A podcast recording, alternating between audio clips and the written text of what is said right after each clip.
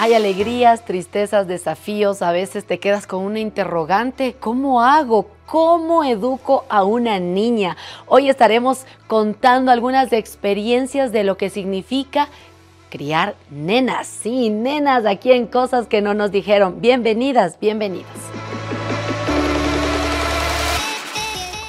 Esto es Cosas que no nos dijeron.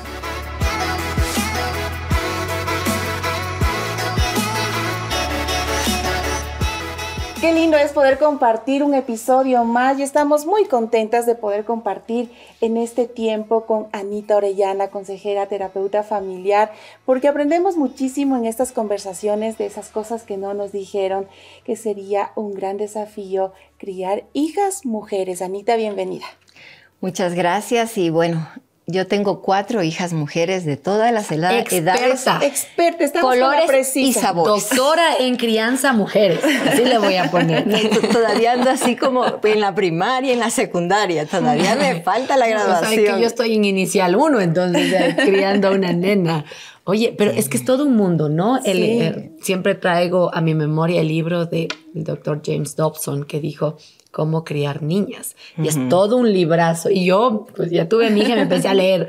Algunas cosas me funcionaron. Es tan bueno conocer cómo funciona el cerebro, cómo están diseñadas las nenas, de tal manera que también podamos ser eh, no sé, efectivas hasta cierto punto en cómo conectamos en la crianza de nuestras hijas. Realmente es todo un desafío. Justamente esta parte, conectar, es que nos preocupamos de su, su desarrollo físico, su desarrollo emocional, todas las habilidades que puedan ellas desarrollar, estar pendientes de que estén bien en su salud. Y, estamos tan preocupadas en, en, todos estos sentidos que a veces se nos olvida en trabajar en, en su parte interna, ¿no? En su identidad, en guiarles por, por, la palabra de Dios, en su identidad en Cristo y también trabajar eh, en el, el, que se sientan femeninas, en el que se sientan lindas, Anita, ¿verdad? ¿Sabes que me trae esa memoria Proverbios 22.6? ¿Te acuerdas? Instruye al niño en su camino y aun cuando fuere viejo no se apartará de él. Este es un versículo que, bueno, siempre eh, yo lo entendí de una manera, pero cuando fui mamá, y no hace muchos años, entendí el verdadero concepto de este mm. versículo. ¿no? La palabra instruye al niño en su camino siempre fue traducido o explicado diciendo instruye al niño en el camino del Señor. Y eso está bien, ¿no? Pero más que eso es instruye al niño en la vocación para la que fue eh, diseñado, diseñado y creado. Entonces, eh, cuando uno quiere conectar con hijas mujeres que se están, con, con, niñas que se están haciendo mujeres, que eso es rapidito, rapidísimo. Y si recién eran chiquititas y ahora ya mis hijas, por ejemplo, ya son todas profesional y extraño a mis chiquitas. Mm. ¿Y dónde está la muchachita? Ya me la cambiaron. Pero cuando yo entendí este versículo, ¿no? Instruye al niño en su vocación que tú le permitas hacer a esa niña la mujer que ella quisiera ser. Mm. Porque a veces las mamás queremos que nuestras hijas sean como una copia nuestra. Claro. O que sea como la copia de la abuelita.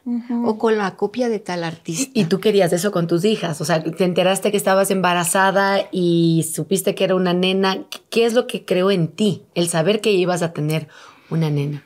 ¿Sabes que eso fue bien triste? Porque todo el mundo en la familia quería varones. Ah, o sea, enfrentar primero. Claro, entonces sí, porque querían, ay, porque como es el primero, ay, que sea el varoncito, el varoncito, el varoncito. Pero yo, bueno, yo decía en mis adentro, decía, bueno, Señor, lo que tú desees y todo, pero si es varoncito mejor, para tener a todo el mundo contento. Y eso es triste. Claro. Eso no es tan no es tan bonito. Pero cuando ya vino la muchachita, claro, uno en las primeras hijas, uno sí que se equivoca.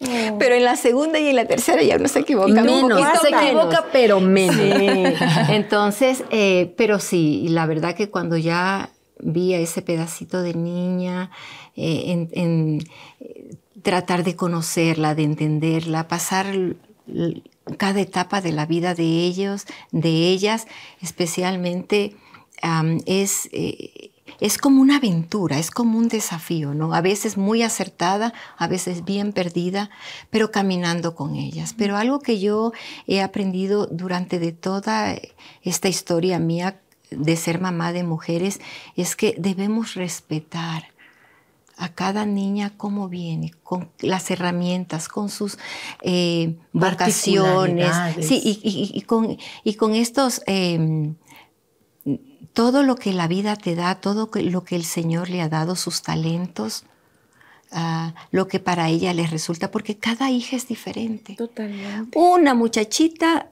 es una cosa y la otra, son cuatro niñas, pero las cuatro niñas completamente diferentes a la una de la otra. Mm. Y a veces con una puedes.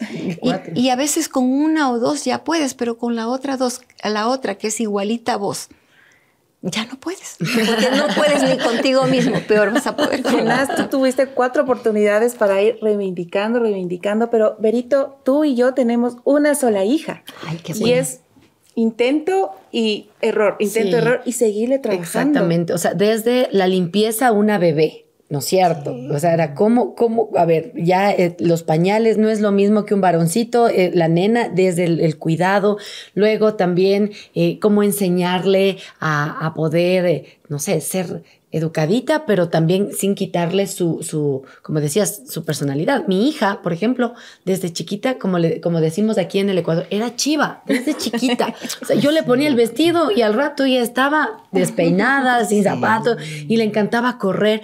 Y a veces había esta, esta manera de decir, pero ay, o sea, debería tenerle bien peinadita, bien sin nada. Y, alguna vez yo me sentí mal, digo, no, pero mi hija disfruta estar con sus pantalones, con sus rodillas rotas, el pantalón porque estaba trepando, porque estaba corriendo.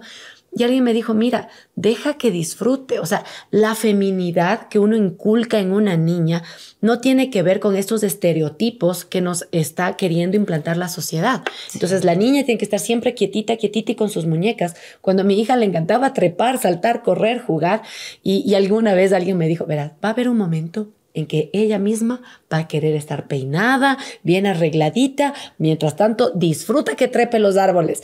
Y para mí eso fue liberador, porque dije, es cierto, a veces era como, porque claro, habían esas comparaciones que la niña de acá está así, así, asado, cocinado, y así debe ser una niña bien portada. Y no era cierto. Y claro, ahora que ya está más, eh, más grandecita, es como, sí, que, que su cabellito, que su ropa, que ya, ya quiere aprender a maquillarse, yo estoy ahí acompañándole, el ir preparándoles de esa manera también es bueno entender qué es lo que Dios quiere con mi hija y qué realmente ser mujer y no caer a los estereotipos de este mundo que nos quieren vender una idea de lo que significa ser una niña o una mujercita.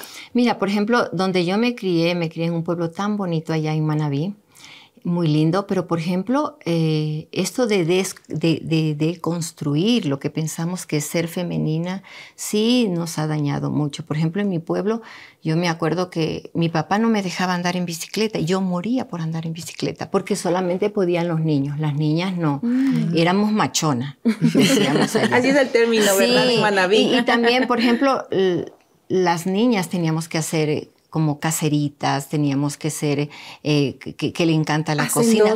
Hacendosas. y no carichina. Y yo soy carichina. Porque a mí me encanta arreglar, te cuento, me encanta arreglar, me encanta ordenar, organizar, organizar todo eso, hasta la organizo la vida de la gente. Pero eh, eso es como chiste nada más. Pero, pero en cambio, ya estar ahí como pegada a la cocina. Y también nos, han dicho que a las niñas son bien calmaditas, que los únicos que pueden ser revoltosos son los niños. Pero las niñas toda calmadita puesta en su, en, su eso. Pero qué lindo, ¿no? Que nosotros podamos decir, no, tú tienes que ser eh, la niña, la mujer que Dios ha creado en ti. Eh, aprender a aceptarla como Dios ha hecho mm. Que ella fuera. Y, con todos sus, sus, adornos en la vida, no, no necesariamente em, eh, con lo que tú quieres imponer en ella o, o, con lo que la cultura y la sociedad, ¿no? Y yo doy gracias a Dios porque en este caminar yo he aprendido mucho. He aprendido mucho que al menos con mis hijas, dejarlas ser lo que Dios quiere de ellas, mm. pero también eh, ayudarles a ellas a, darle un buen ejemplo, para que ella tenga ciertos principios que ella debe respetar, que hay ciertos límites, pero que también la expresión de su feminidad es individual, cada una la va a expresar en la medida en que ha sido diseñada también, preparada, pero también eh, estimulada de parte de nosotros como la mamá. Y yo una de las cosas que, que creo que debemos trabajar mucho es en el sentido nuestro corporal, cómo nos vemos, ¿no? Porque eh, ahora por poco y los varones pueden comer de todo, las adolescentes no tienen que cuidarse su 90, 60, 90.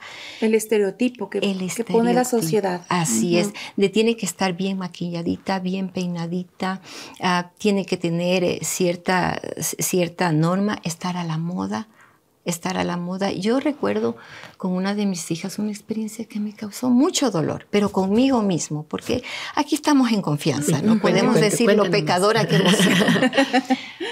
Pero íbamos a tomarnos una foto en familia. Entonces yo digo, por favor, todos de rojos. Mm. Para estar todos bonitos, por todos eso, aquí está la Le encanta el rojo, Anita. Eh, así es, así que algún regalito de rojo. Pero y, te cuento que ella de pronto me vino con un otro, otro color que no era, no era media parecido, ¿no? Y yo le digo, pero teniendo ropa rojo tan bonita y se viene a poner eso.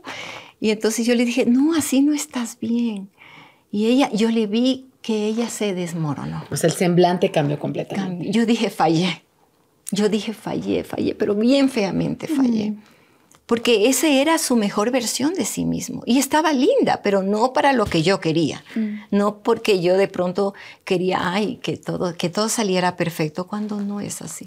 Bueno, le pedí perdón, el día fue muy difícil para ella, fue muy difícil para mí, y ahora no. Así salgan al revés la ropa, mijita, si tú te sientes cómoda, si tú te sientes bien, porque también igual con su cuerpo, ¿no? Unas tengo gorditas, tengo flaquitas, tengo altitas, tengo bajitas, si a una que le encanta comer, a la otra no le gusta tanto comer, a una no le gusta el deporte, lo que le funcione a ellas. Así es. Anita, y es increíble cómo tenemos que aprender en la marcha lo que tú decías, a aprender a entender cuál es el propósito de Dios, los planes que Dios tiene para, para, para las hijas.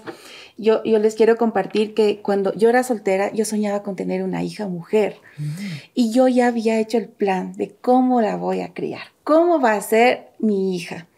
Cuando tuve a mi hija, pues resulta que no era nada de como yo había planeado. O sea, ah, es que hasta yo planeé en mi cabeza cómo iba a ser su personalidad, cómo iba a ser su, temperamento, cómo yo la iba a criar, cómo, cómo la iba a formar, cómo se iba a ver vestidita. O sea, yo la soñaba, ¿no?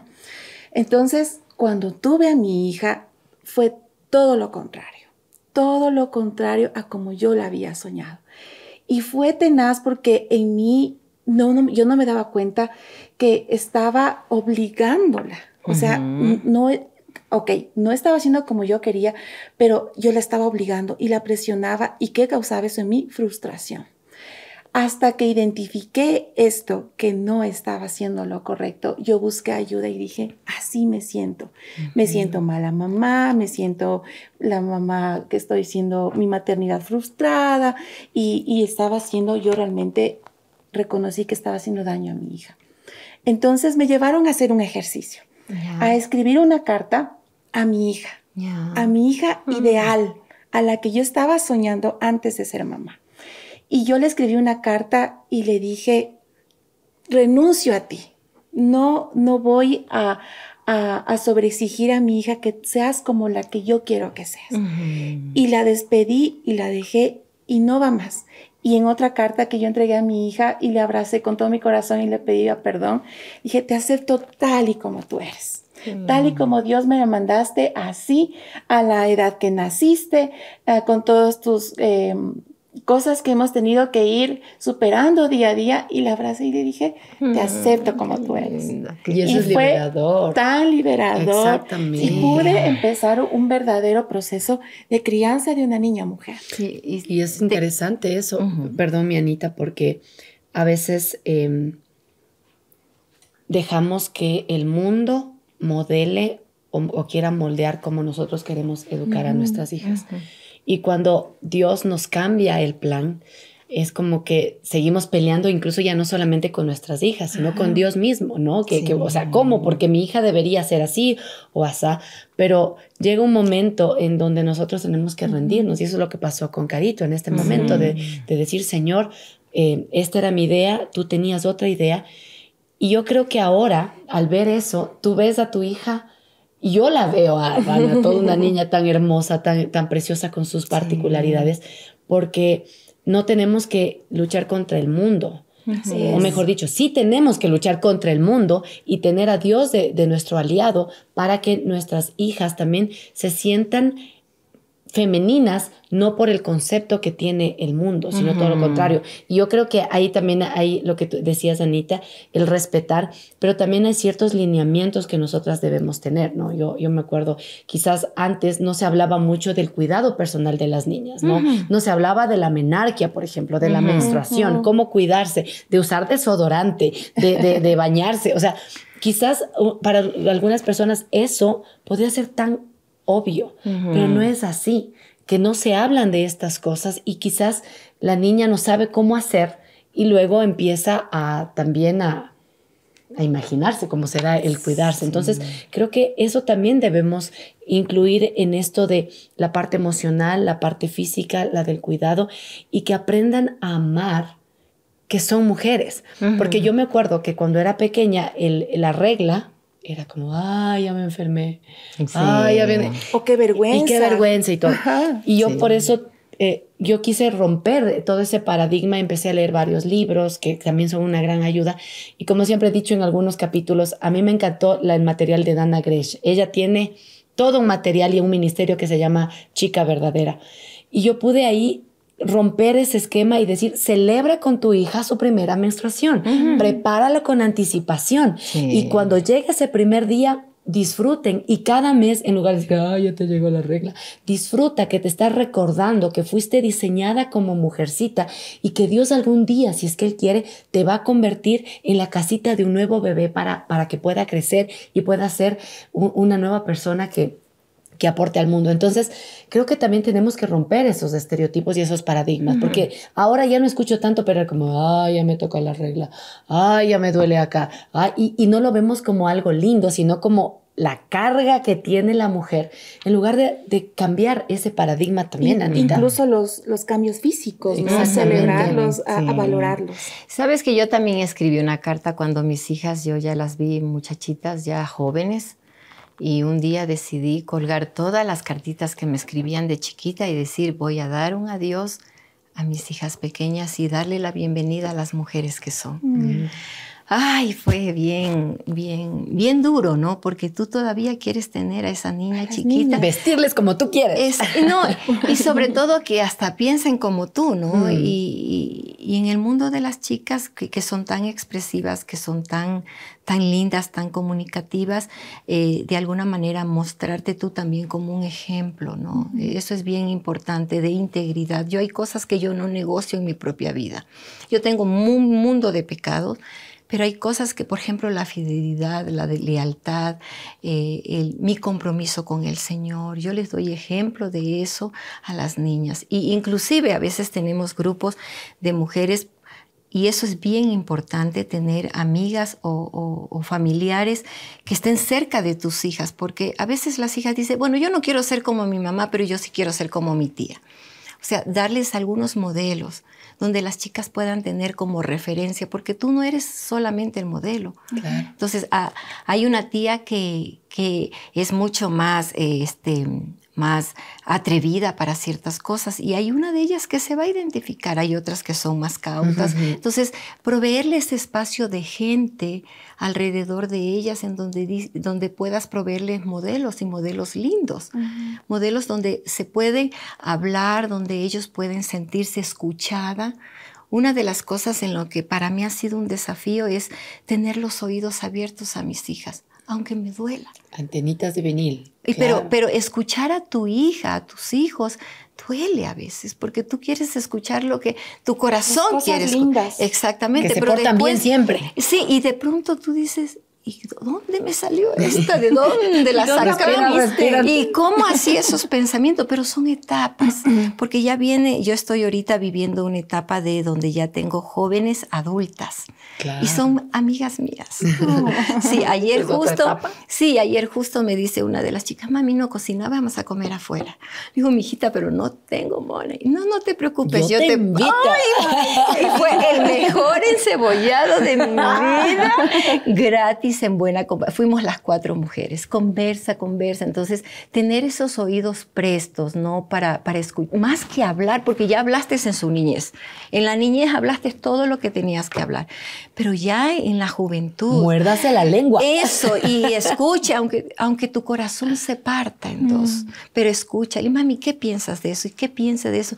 Déjales hablar, escúchales y todo no les interrumpan, no les cuestiones, todavía no es tiempo de escuchar, pero que haya esos canales abiertos para escuchar la voz de su mamá, pero no en tono acusador, juzgador, sino en un tono de entender, no solamente con las palabras que tú tienes para decirle, pero con el ejemplo que tú das. Mm. Hijita, yo no podría hacer eso porque yo nunca lo he hecho y ni lo haré. Pero yo les he dicho, si alguna vez una de ustedes así se equivoca feamente, que sepa que yo no las voy a dejar de amar. Porque ni Dios te va a dejar de amar. Peor yo que soy pecadora, peor que tú o más que tú. Y además que cada pecado tuyo ya fue clavado en la cruz del Calvario. Mm. Y el mismo Dios, perdonador, liberador, que rezarse, pero que también te invita a un no peques más, es el mismo que que tú tienes y el que te ama hasta más no poder. Y qué lindo es apropiarles de esas verdades que son amadas, que son aceptadas, que son creadas a imagen y semejanza. Afianza muchísimo su autoestima, su feminidad, lo que ellas puedan, lo que ellas puedan trabajar, cómo se puedan.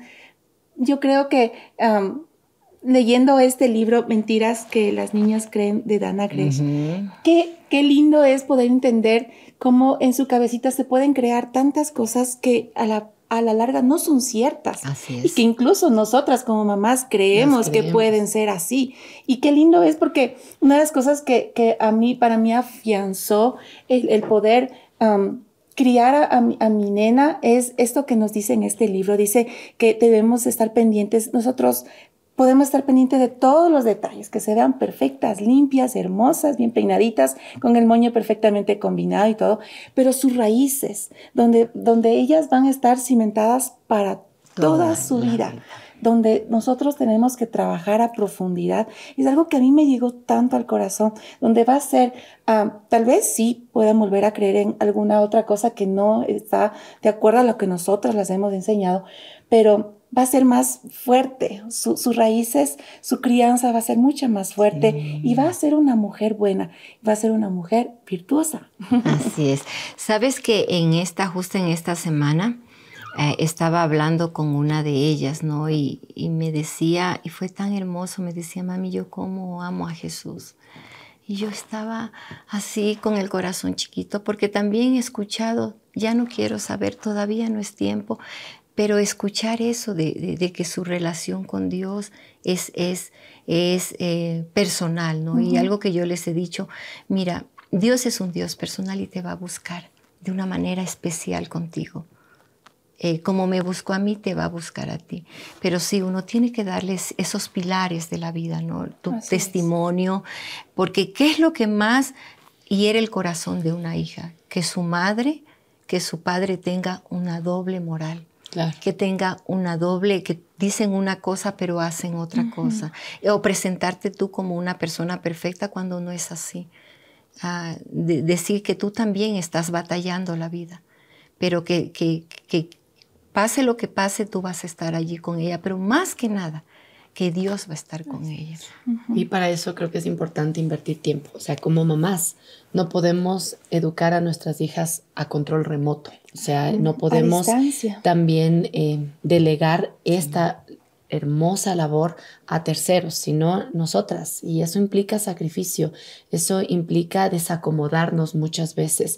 y, y sobre todo el poder enseñarles a amar que fueron diseñadas mujeres y que el ser diseñadas mujeres les da un abanico de posibilidades de poder bendecir a otras personas en una cultura donde se está cuestionando, donde ya no se quiere ser mujer, donde a veces eh, hasta se piensa retrógradamente o nos creen retrógradas de que, de que ser mujeres es, es agradar a Dios, es amar a los tuyos, es, es valorar eh, tu cuerpo en un sentido de que lo cuidas y lo proteges. Entonces yo creo que vale la pena también que, que podamos nosotras hacer esa evaluación. ¿Qué significa ser mujer a la luz de la Biblia? Y eso poder inculcar a nuestras hijas. Y en ese amar a Cristo es todo espíritu, alma y cuerpo, porque somos completas. Entonces, se van a cuidar como mujercitas, ¿no es cierto? Van a cuidar no solo su cuerpo, su mente, van a cuidar a otras personas, van a servir a otras personas. Así es que yo creo que este es un llamado para todas, ¿no? También a aceptarnos primero nosotras, porque si nosotras estamos batallando con algo en el área de la feminidad, eso sin querer queriendo también lo vamos a transmitir a nuestras hijas. Por eso también es importante, como decías Anita, nuestra comunión con Dios es vital valorar cómo somos como mujeres, pero también luego eso poder transmitir a las mujercitas que tenemos en casa. Que Dios nos ayude em, realmente a, hacerlo y agradecerte también, Anita, que usted tiene el doctorado en, educación a mujercitas, nosotras no. en eso ando, en eso ando. Y, esperamos pues que, en otra oportunidad podamos hablar de otro tema, pero eso también nos compromete a hablar de cómo cuidar a los varones, porque una cosa es cuidar a, mujercitas y creo que hemos esbozado nomás así de manera muy, muy por arriba. Creo que hay que buscar eh, recursos más profundos que te ayuden también a educar a tus hijas. Así es, nos encanta compartir estos momentos y de verdad nos comprometemos a crear un capítulo donde hablemos sobre crianza para varones. Gracias por habernos acompañado. Y un salud para las mujeres. Salud. para las mujeres. el tratar este tipo de temas eh, solamente quieren abrir un tipo de conversación que lo puedas generar en tu hogar. Por eso te invitamos a que compartas este capítulo, que puedas incluso compartir no solamente con tus amigas, sino con tu propia familia, de tal manera que se generen conversaciones que puedan unirse unos a otros. Si quieres, también puedes visitarnos en Spotify como cosas que no nos dijeron y nosotros te agradecemos si quieres unirte también para sostener contenidos como este visita hcjb.org y tendrás toda la información para sostener el ministerio de HCJB.